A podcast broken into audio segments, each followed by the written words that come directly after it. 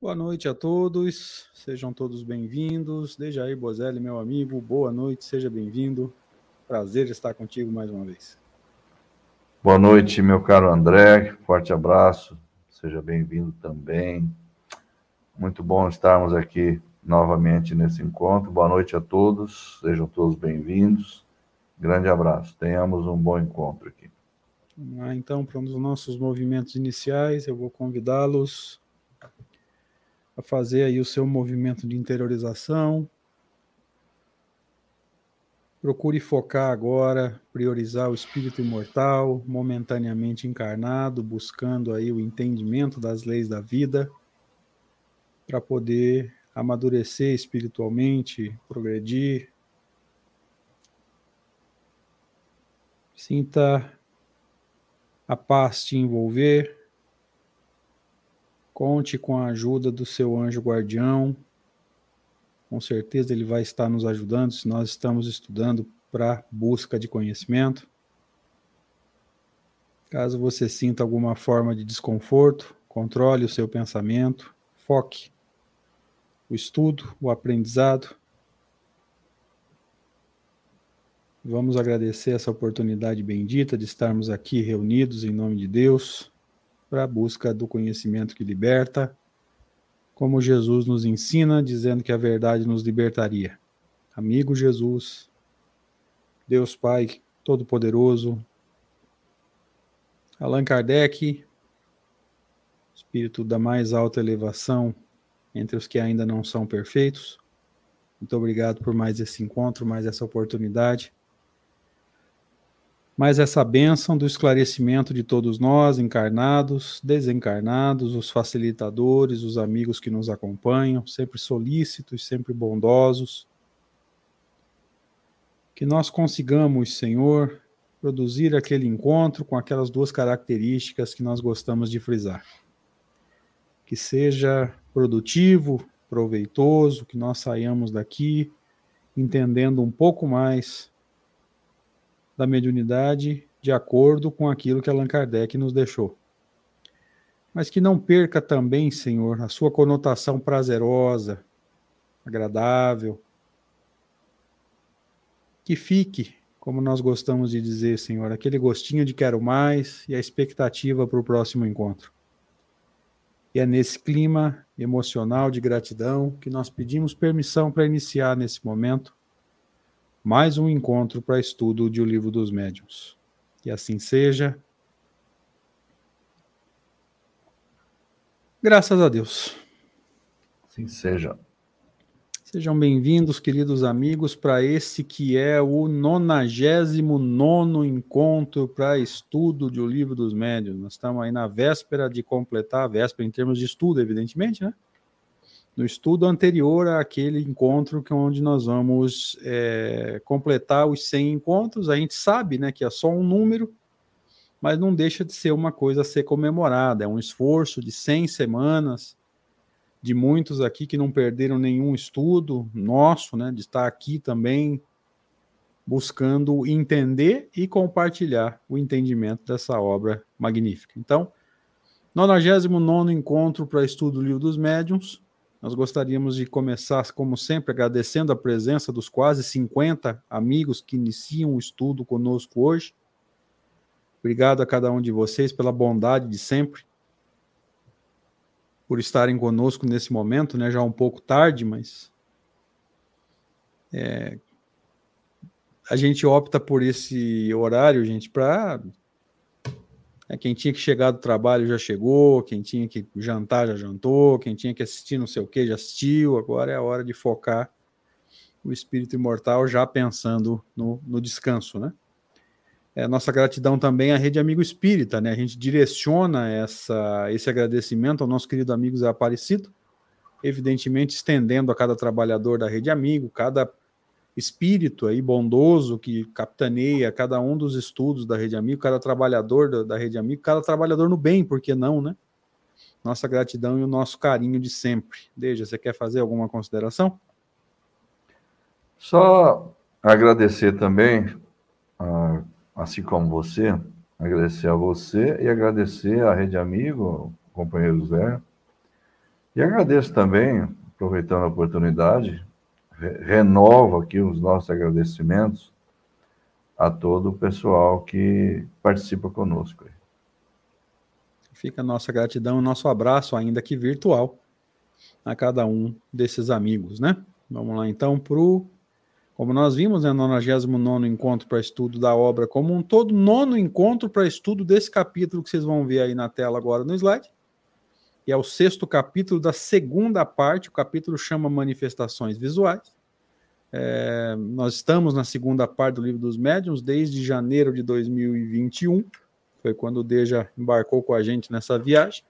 Segunda parte, Kardec deu o nome de manifestações espíritas, ou seja, ali nós começamos a falar de mediunidade mesmo, depois da primeira parte, onde Kardec faz uma fundamentação de toda a ciência espírita. É, a segunda parte é dividida em quatro subdivisões, nós ainda estamos na primeira, teoria de todos os gêneros de manifestação. O que, que nós estamos estudando aqui? a teoria das manifestações visuais, tá? Esse é o nono encontro para estudo desse capítulo, que eu vou tirar o banner aqui agora e a gente vai mergulhar, então, no último slide da semana anterior, é, como sempre, para ir relembrando conceitos aí e retornando ao estudo. Então, há uma semana, Allan Kardec nos dizia assim: aí encontramos também a chave de vários outros fenômenos que nos restam a examinar. Aí aonde? O slide anterior falava sobre o perispírito, tá?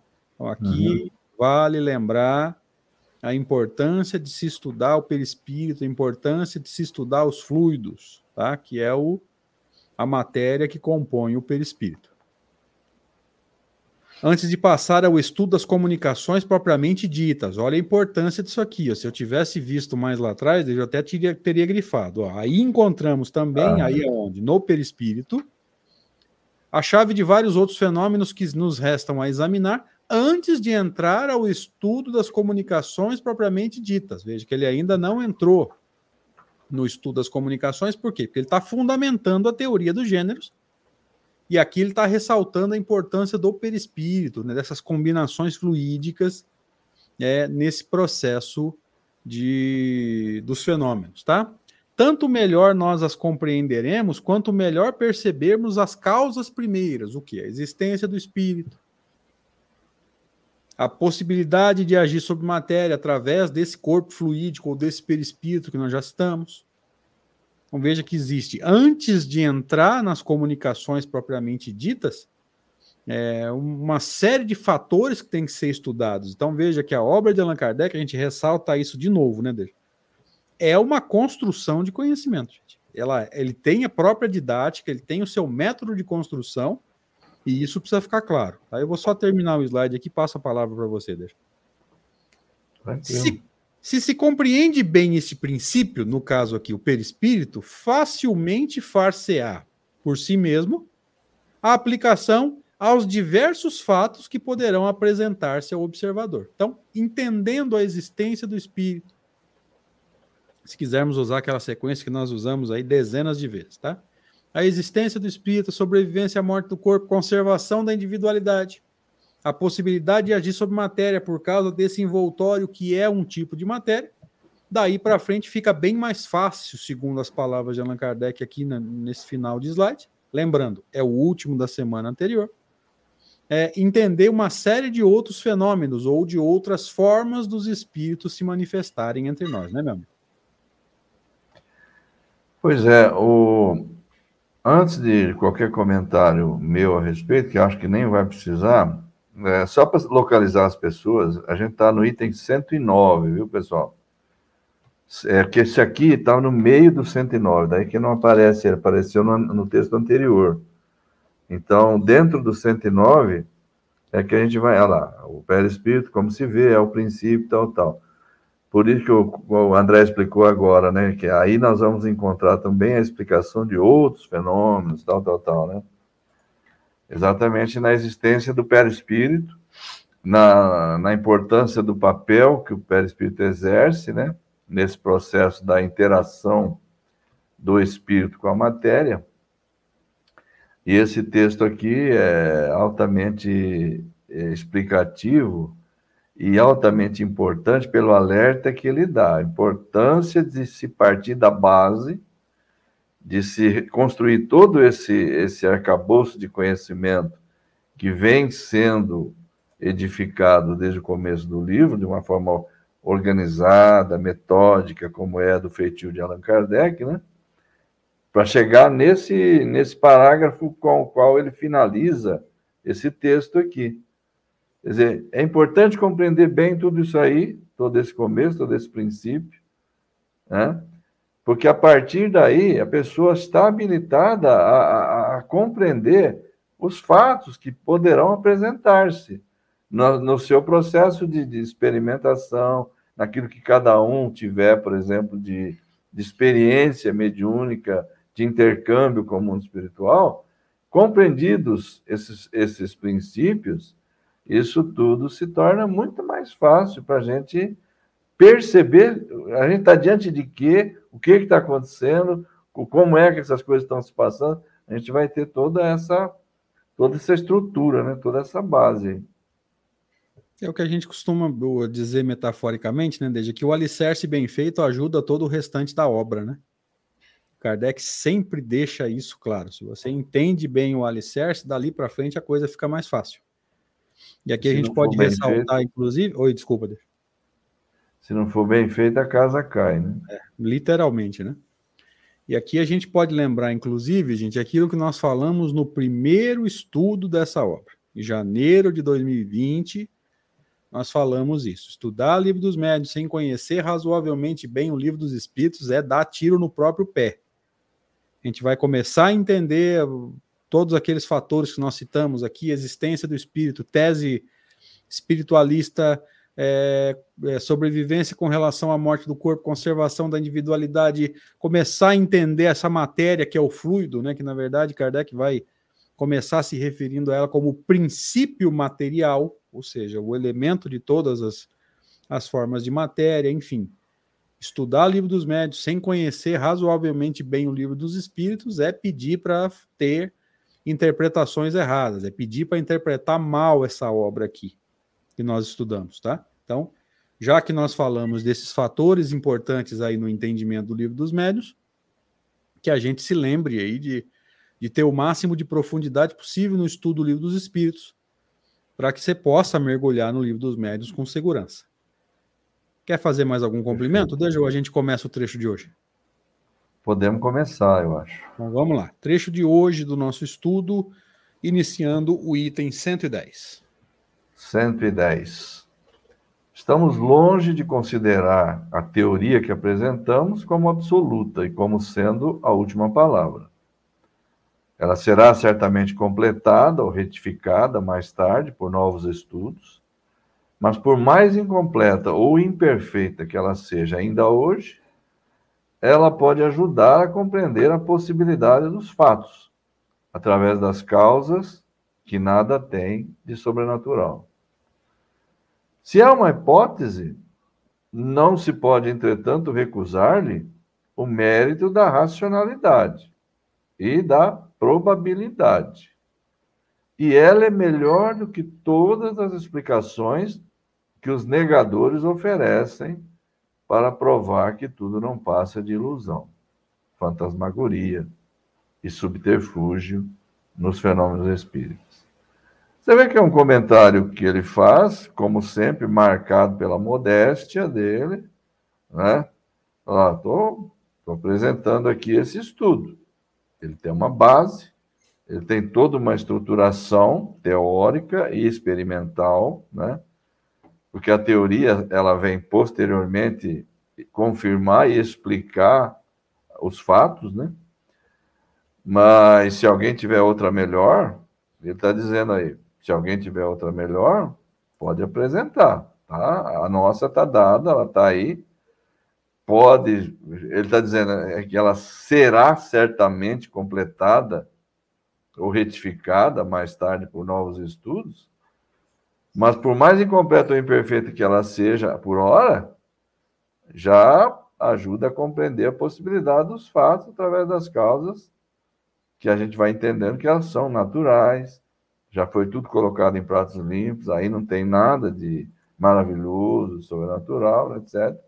Tem o mérito da racionalidade, da probabilidade, E até agora, ela está acima de todas as explicações que os negadores apresentaram. Porque é lógico, a gente sabe, a gente já estudou isso, né? Os negadores apresentaram tudo que foi sistema, né? Tudo que foi hipótese, tudo que foi é, ideia que surgiu para poder contrariar, contrapor, negar. Não, mas isso aí não é isso, isso aí não é espírito nenhum por causa disso, por causa disso. Todas elas foram devidamente colocadas por terra. Agora, ele dá, naturalmente, deixando em aberto, porque ciência é assim, né, André? Ciência é desse jeito mesmo. E isso tinha o caráter de uma ciência, como continua tendo. Ah, pode ser. Ele fala, será certamente, porque ele sabia que toda ciência, as experiências vão acrescentando, né? nunca vão retirando, vão acrescentando novas hipóteses, novas possibilidades, novos fatos, né?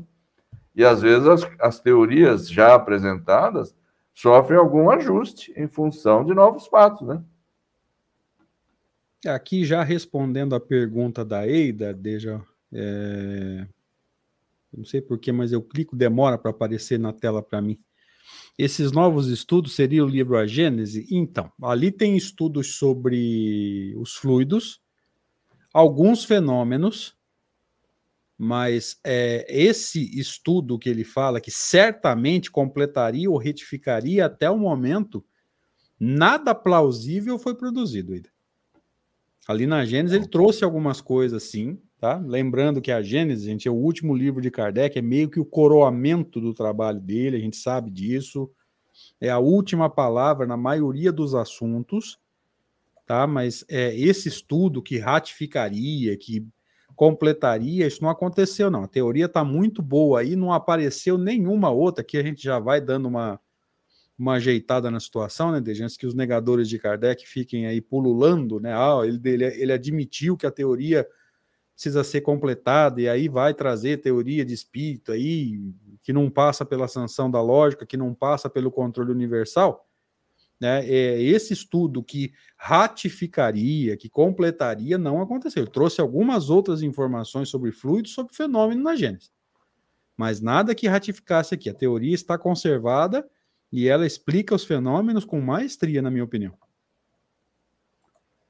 Ah, e também o texto, quando ele fala, será certamente ampliada, complementada, que ele fala aí, será certamente completada ou retificada, esse certamente dele aí é uma forma de expressão, é uma força de expressão. Porque é, é, ele agia, ele agia de um modo com uma visão científica, repetindo aquilo que eu já falei, né? Como ele agia com essa visão científica, ele sabia por experiência que muitas vezes a observação, eh, novos fatos, vem às vezes mudar uma coisinha ou outra, corrigir uma coisa ou outra. Mas não quer dizer que era certeza que isso seria colocado por terra. Não é isso que ele está dizendo aí. É, e lembrando que algumas coisas até foram ratificadas, né, desde na, na, na, no trabalho de Kardec, né? É, um, um deles é o caso típico lá da, da, da, possessão, né?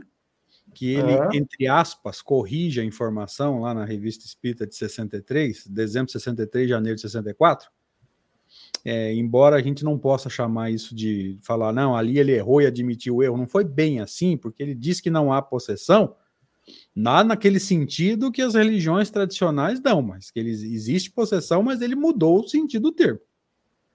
Tá? Não é a possessão no sentido do grau de, de obsessão, é um tipo de mediunidade. Então, eu ainda reluto em falar, não, ele errou, corrigiu a informação, não que, que ele não possa errar, a ciência tem essa conotação, né? de caso perceba que alguma coisa não era exatamente do jeito que era lá atrás, é, o cientista vem e corrige a informação na boa, mas é, ele admite a existência da possessão, mas no outro sentido, né? Não é a possessão lá no sentido que as religiões tradicionais davam, de alguém tomando posse do novo corpo, né? Ele muda o sentido da palavra. Então, é, repito, na nossa opinião, essa é, esses novos estudos aqui completariam ou retificariam. Isso não aconteceu, não. Algumas coisas até foram retificadas, mas é muito superficial e muito sutil. Tá? A teoria do livro dos médiuns está quase 99,9% preservada e de forma muito tranquila a gente entende isso. Tá? Perfeito. Seguimos? Vamos lá. Teoria da alucinação. Então, nós estamos mudando de, de, de subtítulo dentro do capítulo, tá? Passando para o item 111. Aqueles que não admitem o um mundo incorpóreo e invisível, veja, os negadores da existência do chamado mundo, mundo espírita na linguagem de Kardec, se quiserem usar também, mundo normal primitivo, ou seja, nós viemos de lá e vamos voltar para lá. É, essa é a linguagem que Kardec usa, tá? Mundo espírita seria o, o nome oficial. Tá? Mundo normal primitivo é uma forma de se referir a ele, porque é de lá que nós viemos e é para lá que nós vamos voltar. Tá? Então, a existência desse mundo incorpóreo, invisível, é, aqueles que não admitem né, a existência desse mundo, acreditam tudo explicar com a palavra alucinação, que a gente vai lembrar que Kardec já discutiu isso lá nos sistemas. O Deja falou agora há pouco sobre os sistemas, eu ia lembrar aqui, eu ia tocar no assunto. Muitos daqui estão nesse estudo conosco, gente, desde o começo, lá desde janeiro de 2020, e passaram conosco pelo quarto capítulo da primeira parte, que Kardec chamou de dois sistemas, tá? O sistema da alucinação é um deles, tá? Um dos sistemas. A definição dessa palavra é conhecida. É um erro, uma ilusão de uma pessoa que acredita ter percepções que ela realmente não tem. Origina-se do latim alucinare, errar, que vem de ad lucem. Mas os sábios não apresentaram ainda que nós saibamos a razão fisiológica desse fato. Talvez hoje, né, Deja? Cento e tantos anos depois, talvez. Tá? Também não saberia dizer assim para afirmar. A ótica e a fisiologia parecem não ter mais segredos para eles. Como é, então, que eles ainda não explicaram a natureza e a origem das imagens que se mostram ao espírito em certas circunstâncias. Então, aqui ele está discutindo mais um sistema, que é o sistema da alucinação, tentando é, contextualizar isso com relação aqui, com relação a usar essa, esse sistema como forma de negação para chamada para as chamadas manifestações visuais que nesse caso pode ser a evidência ou pode ser a, a aparição. Lembrando a aparição como fenômeno físico, tá? E aqui ele traz uma, uma definição, uma ilusão que uma pessoa acredita ter, de uma pessoa que acredita ter percepções que ela realmente não tem. Tá?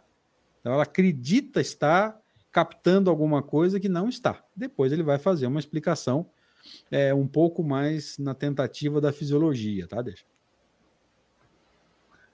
É, essa é uma. Ele está voltando, como você, como você frisou, ele está voltando a isso aí, provavelmente agora apenas do ponto de vista da, do fenômeno visual, né, das aparições, manifestações visuais, né?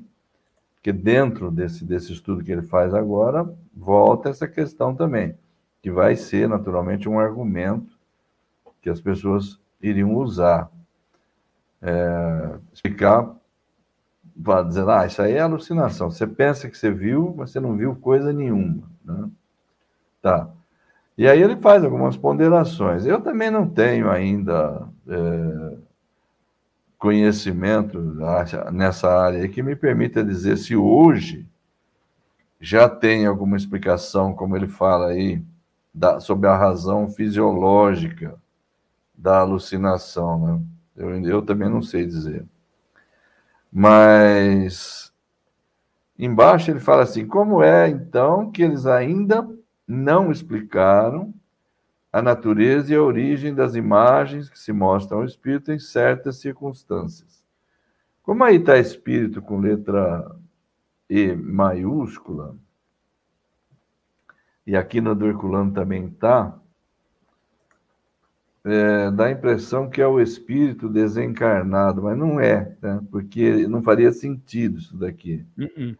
O, o, Salvador Gentili, a origem das imagens, natureza e origem das imagens que se oferecem ao espírito com E minúscula. é, ao espírito quer dizer a pessoa, a nós, a nós, ao ser inteligente. Nós, em todos os tempos, vimos, vimos imagens, vimos aparições, digamos assim, vimos, os nossos olhos foram impressionados por determinados fenômenos, tal, tal. E é o que ele está dizendo aí. Eles acham que sabem tudo, que a ótica, que a fisiologia, já dominam inteiramente e tal, então está tudo, tudo tranquilo, está tudo ali, não tem nenhum problema, né? Então, mas não deram explicações ainda para essas coisas que a, o homem tem visto.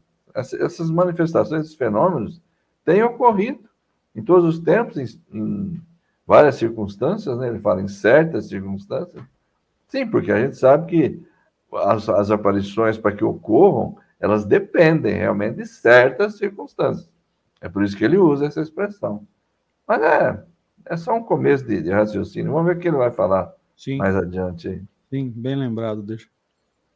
Então, é, a explicação não surgiu naquela época e nós não temos como saber se hoje existe uma, uma hipótese plausível. Né? Hipótese provavelmente tem?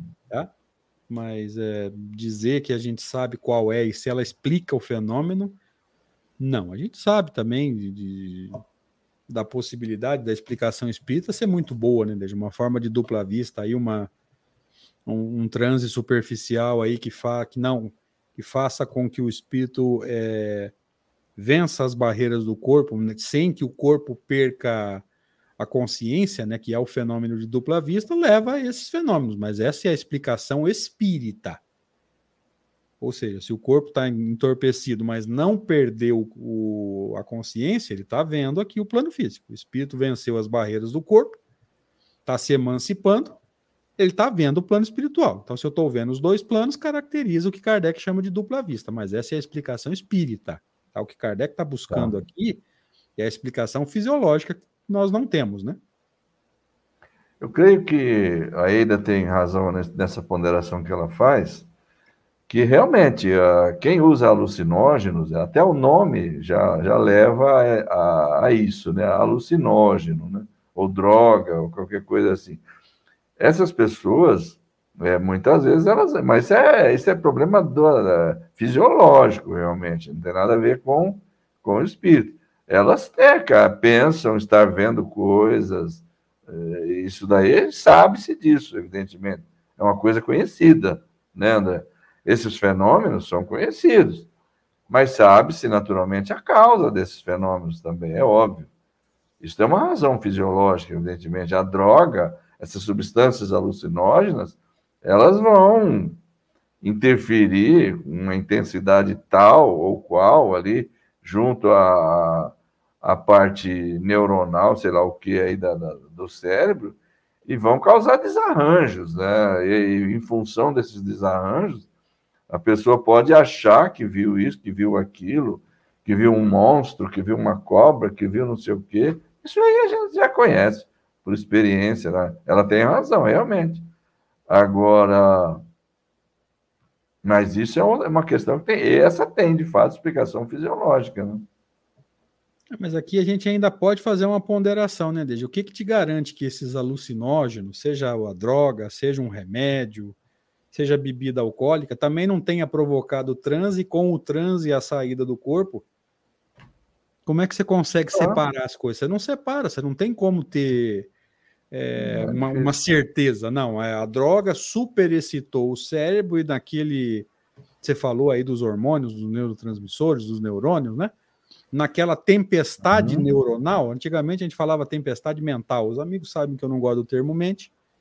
Então vamos, vamos nos apegar ao que nós temos. Nessa tempestade neuronal dos hormônios acima do trabalhando acima do limite, é, poderia haver uma explicação fisiológica para isso, né? Ou seja, essa tempestade gera aí algumas coisas, talvez buscando na memória, e às vezes o animal que ele viu lá, como o Deja falou, a cobra, o escorpião, pode ser até um medo, um trauma que a pessoa tem, tudo isso pode ter uma pode ajudar a explicar, mas o que que me prova, ou o que que nos prova, queridos, que também não se provocou o, o transe e o espírito ao libertar-se parcialmente do corpo não começou a ver o que havia no plano espiritual. E aí faz a mistureira, porque como o cérebro está sobre, super, super excitado, né, ou sobre excitado, ele tanto vai ver o plano espiritual quanto vai ver as imagens lá que ele perdeu o controle do cérebro, né? Mas é como é que você vai saber é. se ele não estava ali eh, meio fora do corpo? Gente, o Raul Teixeira fala isso num, num vídeo dele, e na minha humilde opinião, o Raul sempre fala com muita propriedade. Tá? Os alucinógenos provocam transe.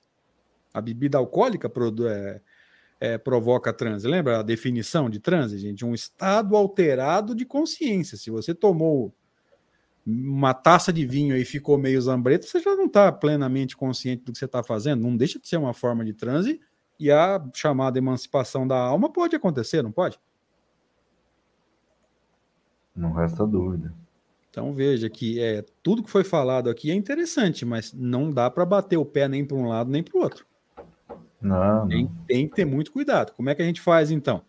Faz o que Kardec fazia. Vamos ver aí o quanto disso que está sendo visto é, independe das ideias de quem está vendo, se mostra Sim. aí uma, uma, uma, uma, uma causa inteligente, né? Se esse bicho está sendo visto aí, se é um espírito é, que com o perispírito deformado, aquilo que o pessoal costuma chamar de zoantropia, outros vão chamar de licantropia, é, enfim, a plasticidade do perispírito dá é, a explicação para isso, né?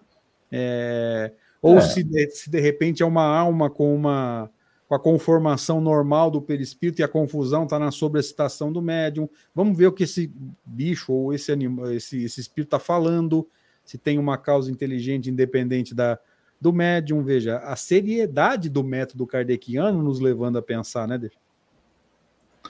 Pois é, é, é isso que você está dizendo mesmo. É observar no fenômeno, quando ele ocorre, o, o, o sujeito ali, o médium, no caso, observar, saber se, se a pessoa é confiável, se é uma pessoa idônea, até que ponto ela pode estar ou não submetida a uma influência de substâncias alucinógenas ou coisa parecida.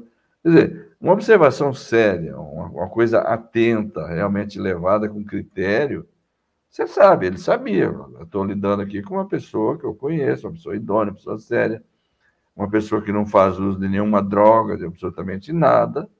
E o fenômeno que está acontecendo é esse, esse é. Os que eram relatados tinham uma base que permitia estabelecer com clareza, com segurança mesmo, eu diria, que era um fenômeno espiritual, porque não havia nada que pudesse levar para outra explicação, né? E tinha todas as características, inclusive com demonstrações, como você frisou bem aí, de inteligência, né? de respostas, de informações que caracterizam realmente a presença de uma entidade espiritual. A manifestação inteligente, voltando a repetir, aquilo que o André tem dito sempre, e eu, e eu também, não precisa ser uma, uma manifestação altamente intelectual, é uma exibição de, de inteligência, uma coisa altamente literária, filosófica. Não, é a simples manifestação de uma vontade livre. O simples ato de responder sim ou não já é uma manifestação inteligente. Então, essas questões é como, só confirmando aí, André, concordando inteiramente com o que você falou, é, a observação atenta, séria, criteriosa, eu acho que ela permite diferenciar as circunstâncias, né? Sim, é. Tudo isso para ressaltar, né, deixa a, a, seriedade do método kardeciano, gente. Não é isso porque o cara viu, o cara foi lá, encheu o latão de, de bebida alcoólica. Tá doido, tá mais, como a gente costuma dizer, tá mais doido que o Batman. Você não pode falar que só porque ele disse que viu alguma coisa, você não pode afirmar nem que é alucinação e também não tem subsídios suficientes para dizer que é uma visão no sentido espírita, né? No sentido mediúnico uhum. da coisa, tá, gente? Vamos com calma, Sim. que a seriedade do método kardeciano exige esse bom senso da gente. Seguimos, deixa? Certo. Seguimos. Esse é teu? É. Eles querem tudo explicar pelas leis da matéria. Ou seja, que eles forneçam, então, através dessas leis, uma teoria da alucinação, boa ou má. Será sempre uma explicação.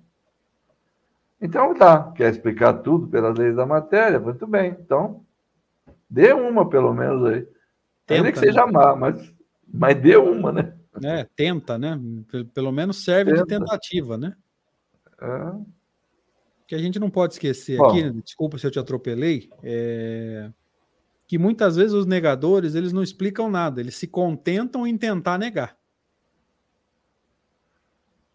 E é aí que está o grande problema, né? Não trazem uma contribuição para a tentativa de entendimento, né? Ou nega por quê? Porque eu não, eu não gosto da ideia de espírito. Pronto, gente, isso, isso não é explicação. Cara. eu não concordo, pronto. É, é, eu não concordo. É aquilo que Kardec fala lá no, no na introdução do livro é. dos Espíritos, né, Deja? É, eu, não, eu não, não vejo a possibilidade, portanto é impossível. Ou seja, a minha negação ela é um argumento da verdade é absoluta, né? É lei. É lei. A minha negação é lei. É. Então, é, muitas vezes os negadores, eles simplesmente dizem o quê? Não, é, não acredito. Mas por quê? Tenta me explicar aí o porquê. Né? Então, né?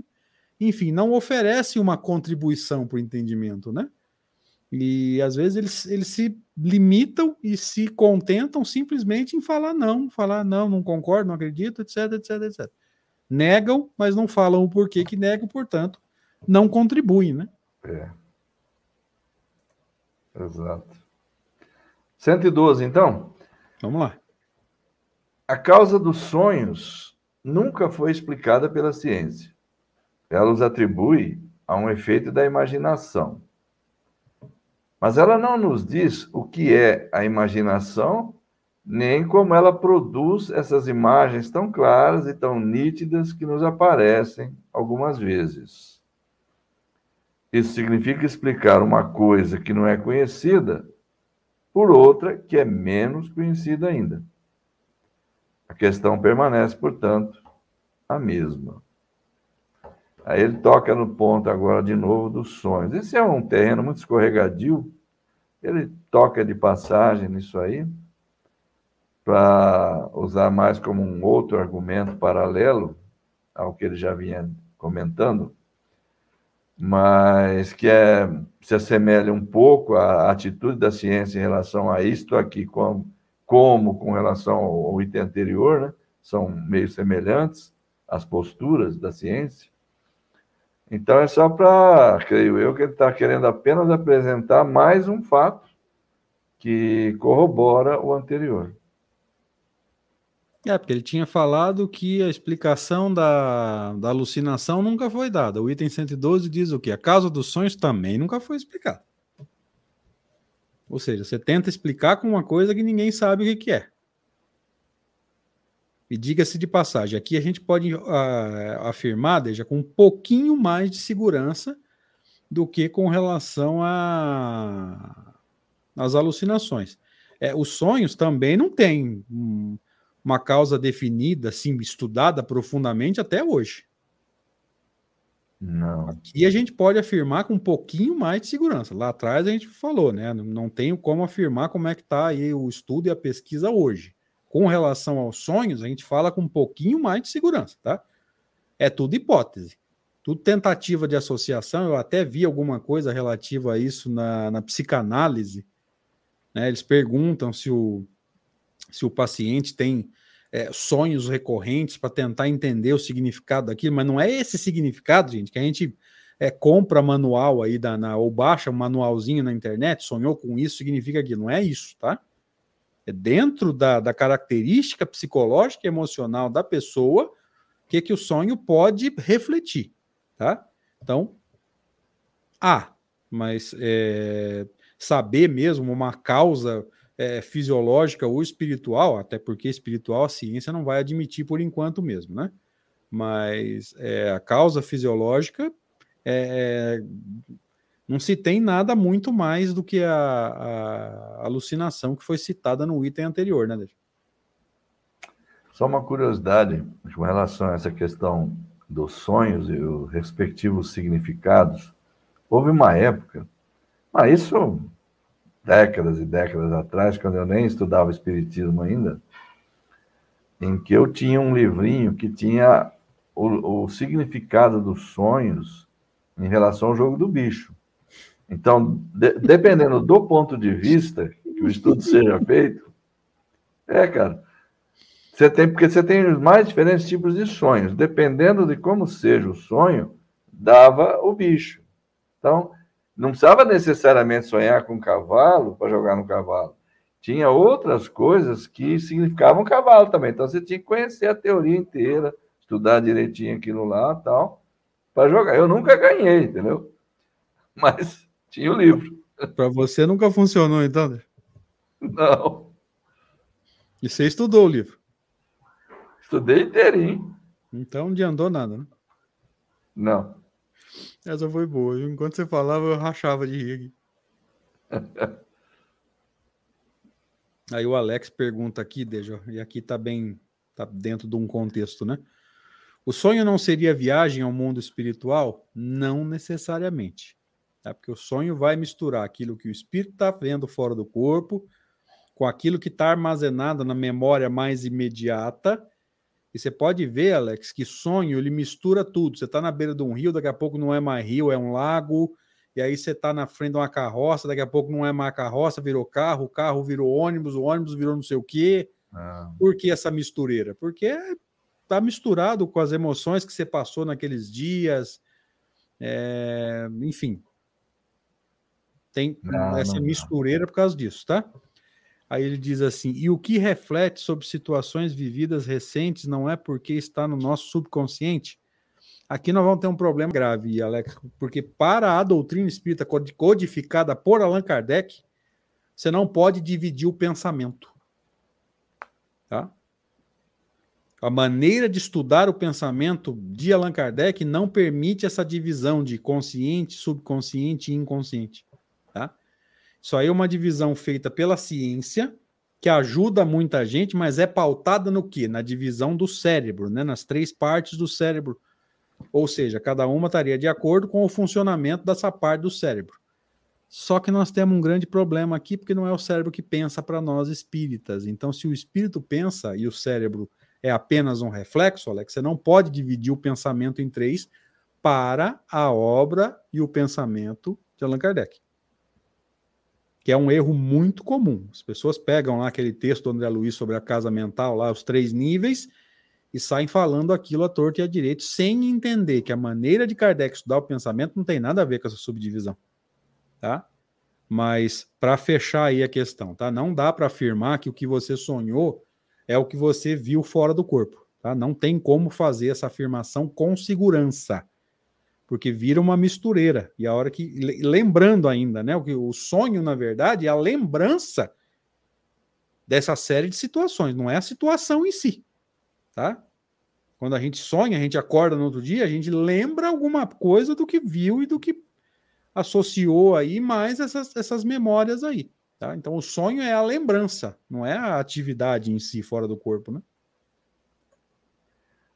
É, é interessante considerar que muita coisa pode estar por trás de um sonho, né? Pode, inclusive, ser uma atividade real, desenvolvida pelo espírito durante o período em que a gente esteja, esteve dormindo, e de, do qual se, se, se guarde a recordação ao acordar. Pode ser, pode, evidentemente que pode. Mas, como o André falou, é bom tomar muito cuidado com, com essas coisas, porque é, tentar entender sonho olha, é um terreno muito escorregadio. Essa fragmentação toda ao qual o André fez referência aí agora há pouco, é, essa incoerência toda entre as coisas que, que se sucedem no plano espiritual, no plano espiritual não, durante um, uma recordação de sonho, que muitas vezes não fazem nenhum sentido, são, são coisas desconexas, são coisas que muitas vezes não têm nenhuma conexão com a realidade, muito menos com o que se passou no mundo espiritual enquanto a gente estava dormindo. Às vezes vai envolver recordações de vidas passadas, intercaladas com experiências da vida presente, ou que não tem sentido nenhum também. Livro que você leu, filme que você assistiu, imagens que ficaram gravadas, e tudo aquilo fica se cruzando ali de uma forma totalmente desconexa. É, é meio complicado tentar entender sonho. É, porque você tá vendo um personagem de outra encarnação, daqui a pouco entra o He-Man, sai o He-Man, entra o Rambo, é, sai o Rambo, entra a Joelma do Calypso, e você fala, meu Deus do céu, eu, eu, eu tô desdobrado para onde? Aí você percebe que virou um, um forrobodó no, no teu sonho, né, cara? Então, Tudo veja, não, não dá para afirmar nada, gente. Assim, com seriedade, não, tá? A Ana Cristina pergunta para a gente aqui, né, agora há pouco nós falamos de memória, a memória está onde? A memória é, do ser imortal com relação a todas as suas experiências na alma. Não dá nem para afirmar que é no perispírito. Tá? Não. não tem como afirmar isso em Kardec, porque, aliás, é, é, é um, é um detalhe interessante aqui. Tá? Só para lembrar, o Deja certamente já leu alguma coisa sobre isso. É, as filosofias espiritualistas como um todo, não é só a doutrina espírita, tá, gente? As filosofias espiritualistas já diziam que a memória não pode estar armazenada em matéria. A filo, é a, é a, as filosofias materialistas, as ciências materialistas vão dizer que a que a que a memória, que o armazenamento de informações experiência dá em matéria, tá? Então, antes da doutrina espírita, as filosofias espiritualistas já defendiam isso, que não pode ser em matéria, tá? Então, é no corpo? talvez aqui para encarnação exista alguma coisa armazenada no corpo. Nós temos um exemplo típico disso que eu posso trabalhar aqui. Então, é, já vou deixando claro, não tenho resposta definitiva. Por exemplo, a parte de coordenação motora, ela está armazenada no corpo, na base do cérebro, no chamado bulbo. Qual que é a importância disso, meus amigos? Você leva coordenação motora de uma encarnação para outra? Aqui está a definição ah. de importância. Destaque em uma escala comparativa. Hum, Brigitte. Brigitte se metendo aqui. É, você leva encarna, é, coordenação motora uma, de uma encarnação para outra? Não, porque coordenação motora é ação de neurotransmissores, coordenação de movimento. Motora é relativa ao movimento, tá, gente? Por isso que é impossível você aprender qualquer coisa numa encarnação e já nascer sabendo em outra. Se você levasse coordenação motora de uma encarnação para outra, na outra encarnação, por exemplo, você já sairia do corpo sabendo andar. Você andou a encarnação inteira na encarnação passada. Então, isso eu garanto que você é, armazena no corpo. Tá? A parte de memória, eu sinceramente tenho algumas dúvidas. Antigamente eu diria o quê? Que a memória está na alma, mas uh, o cérebro armazena algumas coisas. Então, isso aí eu estou tentando entender ainda. Sabe por quê? Eu vou dar um testemunho aqui, viu, gente? E aí você me ajuda, desde mesmo que seja para discordar, tá? Quando a gente começa a aprofundar em Kardec, muita coisa que a gente acreditava, porque lia um caminhão de coisa, a gente começa a ter dúvida. Então, hoje eu não saberia afirmar se Kardec tem alguma afirmação com relação a isso, memória né, do corpo, né, na parte cognitiva, tá? A parte motora a gente sabe que tem. Por exemplo, se eu estou falando, existe uma memória motora, eu estou coordenando a respiração com a vibração das cordas vocais, veja, a língua, é, o movimento da boca, tudo isso é, é, é coordenação motora também. Agora, a memória com relação a a informações, fatos e experiências, eu vou ter que estudar um pouco mais. Antigamente eu te diria que sim. Agora, tentando aprofundar em Kardec nos últimos seis anos, eu já tenho dúvidas, então eu vou ter que buscar. Mas a memória do, do ser imortal, é, eu posso afirmar tranquilamente, é na alma ou espírito, não é no perispírito, tá? Isso eu posso afirmar. Eu resumiria, então, isso que você falou aí da seguinte maneira: o ser imortal, a memória é, ao, ao longo de todo o tempo, tudo aquilo que nós já vivemos, numa sequência enorme de, de, de experiências corporais, de reencarnações, a sede dessa memória é a alma, não pode ser o perispírito, porque matéria é corruptível Corruptível é uma palavra meio suspeita hoje em dia, mas é no, no bom sentido que eu estou falando aqui, tá? A matéria é corruptível, então a matéria não pode ser armazenar, a matéria não pode armazenar, não pode ser sede de, de sentimentos, sede de faculdades morais, como eu já ouvi é, expositores dizerem, sede de memória, nada disso. A, a perispírito é matéria e, como tal, ele não pode ser. Agora, durante a encarnação, o que, que acontece? A gente sabe que o ser pensante é a alma, é o espírito, ok? Só que o espírito se utiliza da instrumentação corporal durante a encarnação, ok? Então, se ocorre um desarranjo cerebral que prejudique a, a, cognição em determinada área, em determinada parte do cérebro, ele não consegue mais se expressar, porque ele depende dessa instrumentação para se expressar no mundo corpóreo.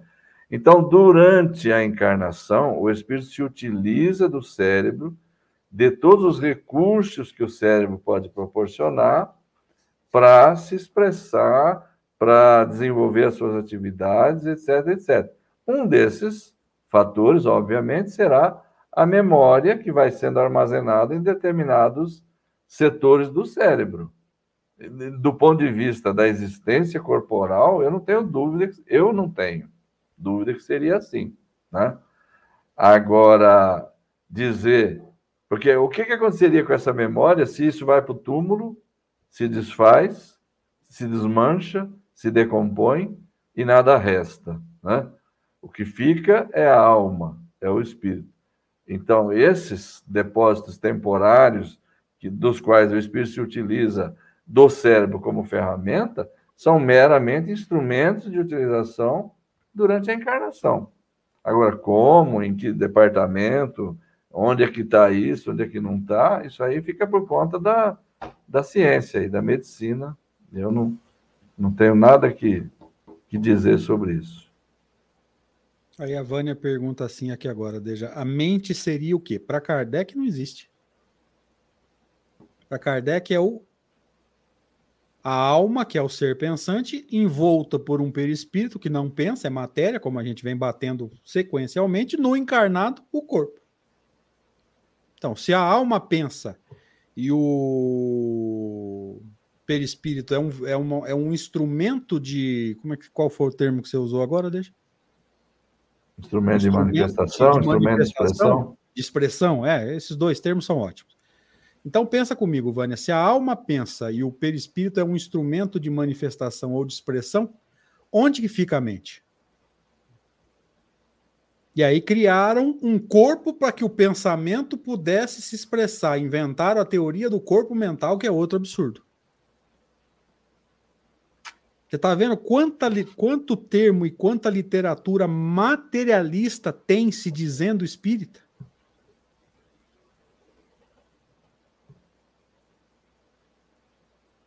Então, olha que interessante.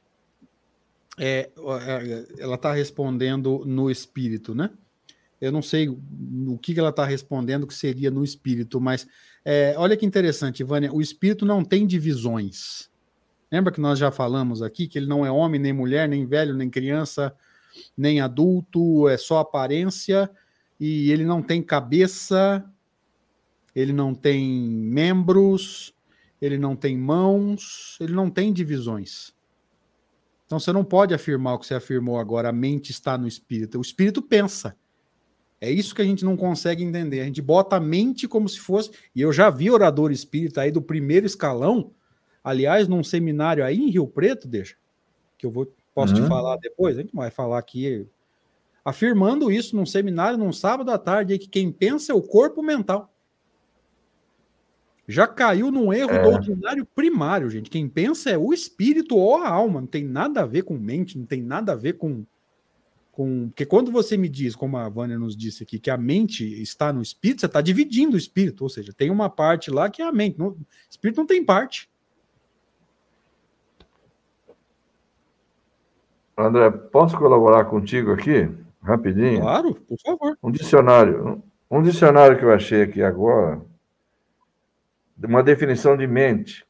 Mas, ó, definição de dicionário, tá? Para ajudar a reflexão. Significado número um: parte incorpórea, inteligente ou sensível do ser humano. Ponto e vírgula. Bom, você vê que essa definição aqui, parte incorpórea, inteligente ou sensível do ser humano. O que, que é isso? Alma. Não tem outra. Incorpórea. Não. Ponto e vírgula. Para Kardec, não, né? Para determinados espíritos aí tem um tanto de estrutura, né? Ponto e vírgula. Espírito, com E minúscula, pensamento, entendimento. Espírito, pensamento, entendimento. Aí ele dá um exemplo. Uma ideia veio-lhe à mente. Significaria veio-lhe ao pensamento. Ok? Se você quiser uma definição de mente, assim, do ponto de vista nosso, seria pensamento. De onde está o pensamento? Na alma, né? E a Maria Eleusa pergunta aqui também: o Alzheimer, por exemplo, não, não tem exemplo. Desculpa, o Alzheimer é uma doença da matéria e não do espírito? Garanto que para você é da matéria. Bom, essa sem dúvida nenhuma. Essa não temos nenhuma dúvida. Pode ser expressão de um problema do espírito que acabou danificando a matéria, pode, mas pode ser genético também. Veja, existem espíritos é, desencarnados com Alzheimer? Não. Tá? Essa a gente pode afirmar sim, sem medo de errar. É um, todos eles, Alzheimer, esquizofrenia, Parkinson, todos eles são doenças da matéria. Aliás, não existe doença do espírito, não existe espírito doente. Tá? É outro, outra afirmação que a gente pode falar sem medo de errar, lembrando que Allan Kardec afirma que aquelas comunicações que ele cita na segunda parte do livro O Céu e o Inferno, vamos nos lembrar dessa afirmação, porque ela é extraordinária, né, dele? As uhum. comunicações que Kardec escolhe para colocar na segunda parte do livro O Céu e o Inferno foram escolhidas criteriosamente para dar a todos nós um reflexo mais perfeito possível do plano espiritual. Gente, você não vai ver espírito doente, você não vai ver médico, você não vai ver colônia espiritual nem hospital. E quando ele fala lá que essas comunicações foram escolhidas a dedo, não adianta você falar para mim, ah, mas como, não é porque Kardec não falou que não existe. Então, se você quer acreditar, continue acreditando. Tá? Mas nós entendemos aí de que forma Kardec se expressa, né? A gente está se esforçando para isso. Ok? Quer complementar, deixa? Não, não. Essa questão de, de crença é muito própria de cada um, né? Não, não dá. Quer, quer crer nisso, quer crer naquilo, Nenhum problema. Né? Ah, eu Nenhum entendi problema. aqui agora, Deja. É, quando a, a, parece que quando a Vânia fala a mente está no espírito, ela colocou três interrogações depois, não era uma afirmação, era uma pergunta. Tá? É, Vânia, uhum. é, perdão aí, por favor, por ter confundido com uma afirmação. Não era uma afirmação, era uma pergunta. Tá? Ah, é, acho que a gente vai ter que encerrar, né, Deja? Deu o nosso horário também. Deu, deu sim. Vamos ver o slide que a gente está parado aí. É, vamos gente ver aqui. Semana aqui. que vem a gente volta nesse que termina o item 111 e passa para o item 112. Então a gente inicia semana que vem por esse aqui. Beleza? Maravilha, maravilha. Quer fazer as suas considerações, querido? Perfeito. Agradeço a você, André, uma vez mais, pela parceria aqui, por esse encontro muito bom, muito produtivo, a meu ver, que a gente tem mantido ao longo já de mais de um ano. E também agradeço a todos aí que participaram, estão conosco, que virão a participar, que virão a assistir mais tarde. Muito obrigado a todos, forte abraço, Deus abençoe a todos. Valeu, gente, obrigado pela presença de todos aí. Mais uma vez, nós beiramos aí 70 pessoas, 70 fiéis, usando uma linguagem é, tradicional, né, desde é, religiosa, mas acho que todo mundo vai entender a brincadeira, é que é mais ou menos, por que, que eu estou chamando de fiel? Não é linguagem religiosa, muito menos de corintiano. São aqueles 70 ah. que estão aqui toda semana, a galera tá aí com a gente. Obrigado, viu? Deus abençoe a cada um de vocês aí nessa bondade de estarem com a gente buscando esse conhecimento aí junto conosco, tá? Não é aprendendo conosco, é buscando conosco, de braços dados aí né, na direção do entendimento de Kardec. Deja, obrigado por ter aceito o convite para estar com a gente. Rede Amigo, obrigado pelo espaço. E vamos estudando, gente. Uhum. Vamos estudando que a gente tem muito que aprender ainda. Valeu, até a próxima.